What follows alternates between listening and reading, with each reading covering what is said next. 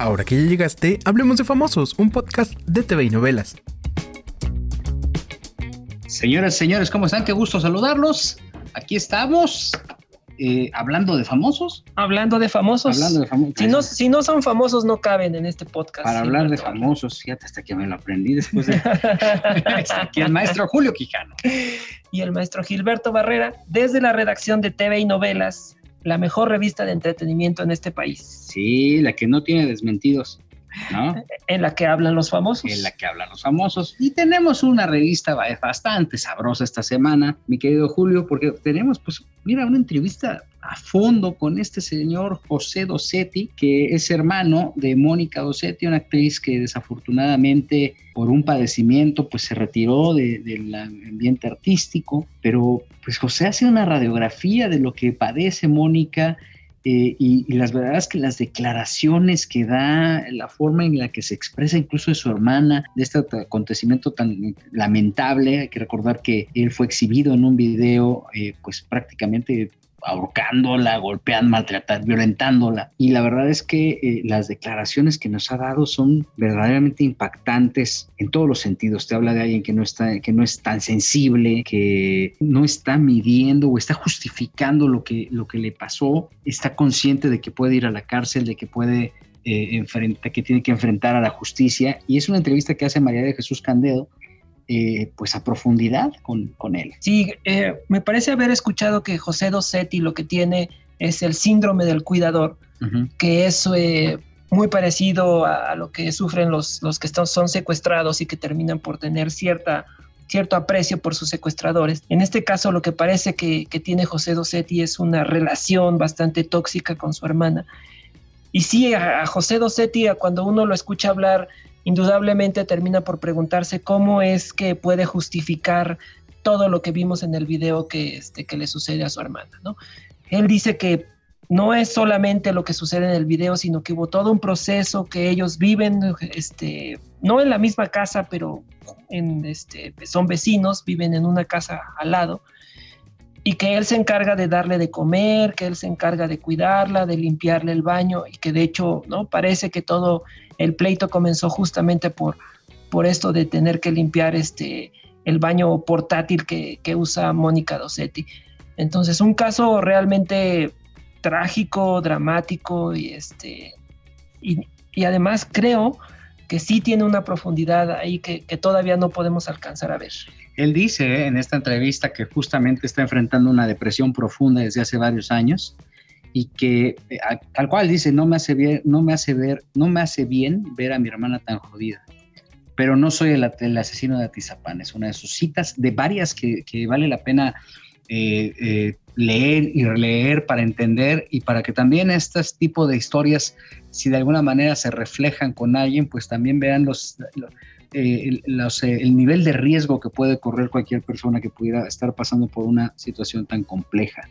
Eh, hay eh, verdaderamente revelaciones tremendas, como justamente viene el cuestionamiento de si la besó o no la besó, porque la semana, la semana pasada en TV se publicó tras declaraciones de Pepe Cabello, que es quien da a conocer el video, eh, quien filtra este video, que pues hay una parte del video en donde él la besa, Y a pregunta expresa de María de Jesús Candedo, reportera de TV y Novelas, eh, le, dice, ¿la, besaste?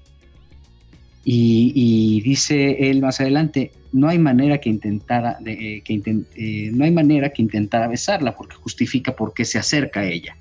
Pero después tiene una declaración que yo creo que va a ser, vale muchísimo la pena analizarla porque lo que dice concretamente José de Osetti es, yo no podría tener deseo sexual por una persona enferma, en silla de ruedas y que huele a pipi. Hay ahí una historia muy truculenta en torno a, la relación que tienen estos dos hermanos. Yo sí creo que, este, que necesitan ayuda, ¿no? Este, para poder superar o no sé si resolver, creo que ya llegaron a un punto en el que este, en el que lo que necesitamos es la lo que necesitan ellos, pues, es la intervención de las autoridades. Porque hasta donde entiendo, José Dosete está siendo investigado por la fiscalía, ¿verdad, Gil? De hecho, hace también una descripción muy clara de cómo fue, cómo llegó el fiscal, que inmediatamente después del video pues, salió, ya sabes, a pararse el cuello, a decir, ah, ya estamos investigando. En Morelos, ¿no? Que también tiene pues vaya que tiene sus problemas allá, ¿no? Entonces él salió a decir, no, llegamos, pero llegaron 25 policías. Claro. 25 policías para ver en qué estado se encontraba Mónica Dossetti.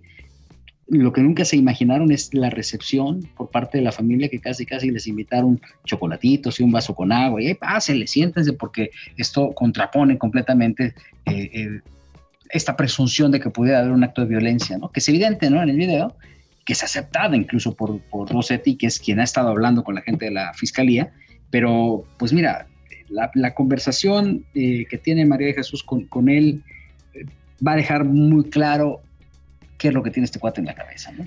Creo que la mejor palabra para describirlo es frialdad. Tiene una frialdad que a mí me parece escalofriante. ¿no? este, describe los hechos con una dureza, como si no hubiera sido él quien trató de estrangular a su hermana, ¿no? Y diciendo, pues me pongo, ¿no? Este, a la orden de las autoridades y que se me juzgue. Y sí, yo la agarré con un trapo. O sea, me parece realmente escalofriante la manera en la que, en la que él describe la situación. Y habla concretamente de cómo se filtra el video y por qué Pepe Cabello lo filtra. Eh, Pepe Cabello, que fue este, pues, eh, el vecino, ¿no? que estuvo grabando y que de acuerdo a la versión de Pepe Cabello estaba documentando todo esto para hacer un documental, valga la expresión, y este, pues cuál es la relación y por qué cree que lo haya dado. Confirma que Pepe Cabello eh, vendió el video, que hubo una transacción económica, lo que también le da un giro completo a toda la historia de la, forma en la que se está presentando. Esto evidentemente sin eh, pasar por alto eh, el, el, acto violento que comete este joven, este señor eh, José Dossetti en contra de su hermana. Eh, él está consciente de que puede ir a la cárcel y está consciente de que la estancia puede ser hasta de 30 años. Ahí el tema también es Mónica Dossetti, ¿no? Eh, si, si, perdón, si José Dossetti, su hermano, es quien la cuida, si José termina en la cárcel, ¿qué, terminaría pasando con, con, Mónica, ¿no? Exacto. Bueno, también la familia ya ves que está respaldándola a medias, ¿no? Porque quien aparentemente siempre estuvo hablando con ella fue justamente José. Entonces, bueno, y atendiéndola y cambiándola, ¿no? Hace una declaración, varias declaraciones en una, una entrevista muy completa que podrán leer a partir de este lunes en TV y Novelas. Oye, también pues hablábamos del tema de Ricky Martin, que también, bueno, entre una cosa escandalosa y otra, este, pues se hace una descripción de qué fue lo que pasó en tribunales, lo que no se publicó, lo que la gente no vio.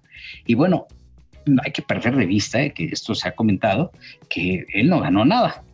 El otro chico, el sobrino, fue el que retiró las cosas.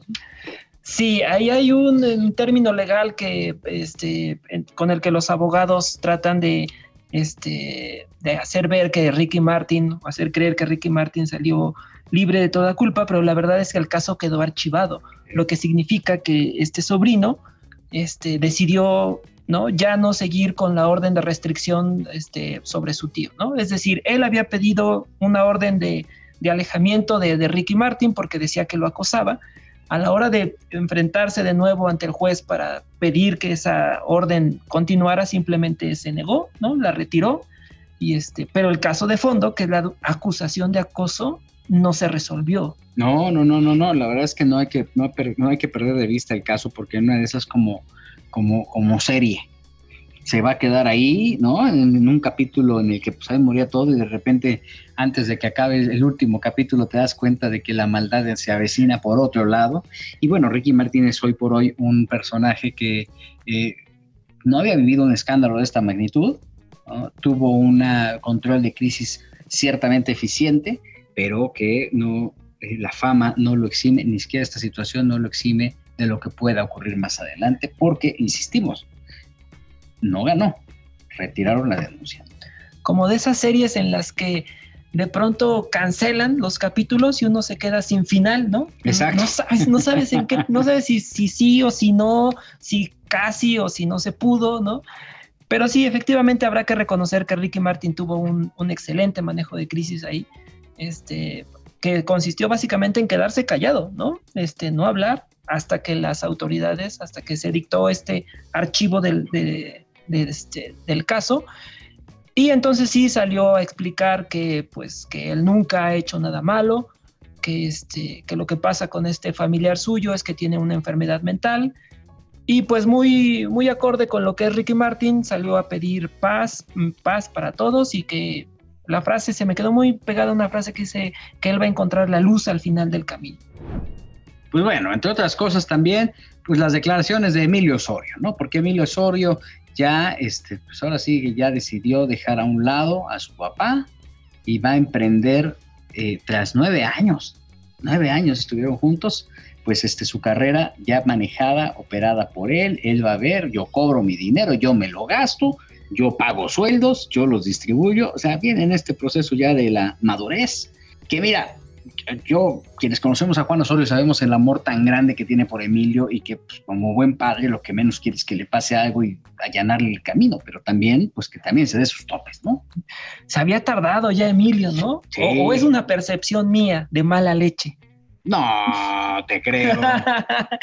no, pero incluso el propio Emilio lo dice, ¿no? Dice, pues no, no, mi papá y yo no estábamos ciegos, ¿no? Ni sordos, por supuesto, escuchábamos las críticas que se, que se nos hacen, porque si tú ves la carrera de Emilio Osorio, es una carrera que está pegada a su papá, a Juan Osorio, ¿no? El proyecto en el que este, estaba Emilio Osorio, algo tenía que ver su papá, Juan Osorio. Entonces ahora Emilio decide que pues es hora de levantar el vuelo, separarse de, su papá y, yo creo que sí le va a costar trabajo, ¿no? Sí se tendrá que dar este, algunos topes, ¿no? Algunos tropezones antes de volver a, este, a levantar el vuelo. Pues mira, la verdad es que le deseamos mucha suerte. Emilio es un cuate que también lo han preparado. Mira, hijo de New York, hijo de, Juan Osorio, o sea, y talentoso, tenía que salir talentoso, galán, ¿no? Este, eh, perseverante, muy simpático. Te voy a decir una cosa, en una ocasión me, tocó, habíamos sacado, sacamos una nota aquí en TV Novelas y de repente sonó el celular y era Emilio Osorio. ¿Y sabes para qué hablo? Para, para dar las gracias. O sea, te, habla mucho de esta madurez y de, esta, de este buen manejo que, que, que, que, vaya, esto, de la gran escuela que tiene y del buen manejo que tiene que darle a los medios de comunicación, ¿no? Porque pues hay otros que te hablan para, nada más te hablan para reclamarte, ¿no? es un gran tipo, Emilio Osorio. Yo no sé si guapo, ¿A ti te lo parece, Gilberto? Yo no, no creo que sea tan guapo. Yo creo que sí, pero eso díselo a sus fans, vas a ver. Yo siento que sí, este, y, te sugiero que, que, no lo repitas porque si no te van a, te van a echar ahí este montón. Eh, hasta se me olvidó qué iba a decir de Emilio Osorio. Iba, iba a decir algo malo seguramente porque se me olvidó. pero ya me acordé y sí lo voy a decir. Este, creo que esta decisión tiene mucho que ver con, porque efectivamente, como dice Emilio, este, hay muchas críticas en torno a su carrera y creo que las más, la más fuerte de todas fue justamente por haber interpretado a Alejandro Fernández en la bioserie. Ah, bueno, que pues mira, ahí también dijeron, no, hombre, pero eso, ese papel lo hubiera hecho mejor este Alex Fernández, ¿no? Como ellos andan cuidando también su negocio. Oye, el nidito de amor, el nidito de amor de Peña Nieto. ¿Qué tal con el nidito de amor? Este, eh, pues prácticamente viene eh, todas las fotografías, cómo la está viviendo con Tania Ruiz, este, cómo se la está pasando, es el, este nidito de amor que tiene en Madrid, este, mira, tiene su sillonzote, ¿no? Como este, esos grandotes es que no puedes, este, te cuelgan los piececitos, ¿no? Y tiene su televisión sota al final, el comedor, el desayunador, este, la recámara, o sea, nos metimos hasta la recámara ahí donde duerme plácidamente el expresidente, sin nada que, este, ningún tema que lo tenga agobiado, ninguno. Dijo, ya terminé de chambear, ahí se ven, cuelgo mi bata. Tenemos la parte donde cuelga la bata, bueno, hasta la taza del baño donde también le cuelgan los piececitos ahí y ahí está viendo memes. 139 metros cuadrados en el elegante barrio de Almagro en Madrid. Sí. O sea, 139 metros cuadrados, yo creo caben, caben como cuatro de mis casas en esos 139 metros cuadrados. de, hecho, de hecho, en la cocina ahí caben dos casas. Sí, exacto. Entonces nos metimos y hurgamos en todos los detalles. Bueno, hasta una plantita que tiene un punto a, la pantalla, ahí viene también estos este, detalles donde guarda sus calcetines y bueno, pues obviamente donde apapacha a su eh, pareja Tania Ruiz en, este, eh, en este gran departamento en España, que para las dimensiones de, la, vivienda en, España también es grande, ¿no? Porque ahí son pues este, prácticamente departamentos muy pequeños. Y bueno, pues este, todos esos detalles también los presentamos en TV y novelas de esta semana. Estoy viendo las fotografías, no se las pueden perder, ¿eh? está increíble, está increíble hasta dónde nos metimos. Fíjate, en, el librero tiene varios, varios, este, de los tres títulos que más recuerda, ¿no? los tiene repetidos para que no lo agarren fuera de lugar, ¿no? Una entrevista del escorpión dorado con, con hablando de Pedro, Pedro Sola. Un pleito del que no teníamos mucha, bueno, teníamos la idea pues porque Pedrito Sola de plano le hizo el fuchi al escorpión dorado en vivo en televisión nacional, una cara que no se me va a olvidar nunca. Sí, y bueno, pues este Alex Montiel, el famoso el escorpión dorado, pues nos cuenta con lujo de detalle qué es lo que pasó alrededor de esta relación este, tan particular, por qué se enojó y obviamente pues este... Eh, con este estilo que tiene eh, Alex, que además es un tipazo, ¿no? Un cuate muy ubicado y que, ha hecho, pues prácticamente ha pasado la historia con las entrevistas que hace, ¿no? Y le ha dado un estilo muy particular. Eh, pues ahí nos cuenta qué fue lo que pasó con su bronca con Pedrito Sola, que también pues es un personaje emblemático, icónico y que sí ubica Majo. Majo, si lo ubica Majo, nuestra productora lo ubica perfectamente. Es un típico personaje millennial, el escorpión dorado. Pues entre eso y muchas cosas más, Eric del Castillo con unas declaraciones ahí de que también se quedó con ganas de nietos, que le decía a Kate, dale Kate, ahí echa el asunto, este, pero pues ahí nos cuenta qué fue lo que pasó y muchísima información como cada semana en esta edición de TV y Novelas. Lo que nos faltó es eh, el póster, ¿no, Gil? ¿O no hay póster esta semana? No, hombre, hay un póster ¿qué te cuento, man? Es como para dedicarle varias, varias canciones. varias paredes. Varias canciones. le dedicas varias canciones porque la estrella, eh, la favorita del público que aparece esta semana es Araceli Arámbula. No, bueno, voy a comprar tres revistas. Sí, sí, la verdad es que sí. Me póster así enorme para que los pongan en su pared y pues ahí le, le pongan hasta una veladora. Santa Araceli. Santa. Nuestra Señora de los Mickeys, puede ser. ah, Nuestra Señora de los Mickeys, esa me gusta. Exactamente. Pero bueno, pues esto y muchas cosas más pueden encontrar en TV y Novelas esta semana, mi querido gran maestro Julio Quijano. Y el querido maestro Gil Barrera. Nos vemos la próxima semana, nos escuchamos la próxima semana cuando sea otra vez tiempo de hablar de famosos. Ya nos lo aprendimos. Muchas gracias. Bye.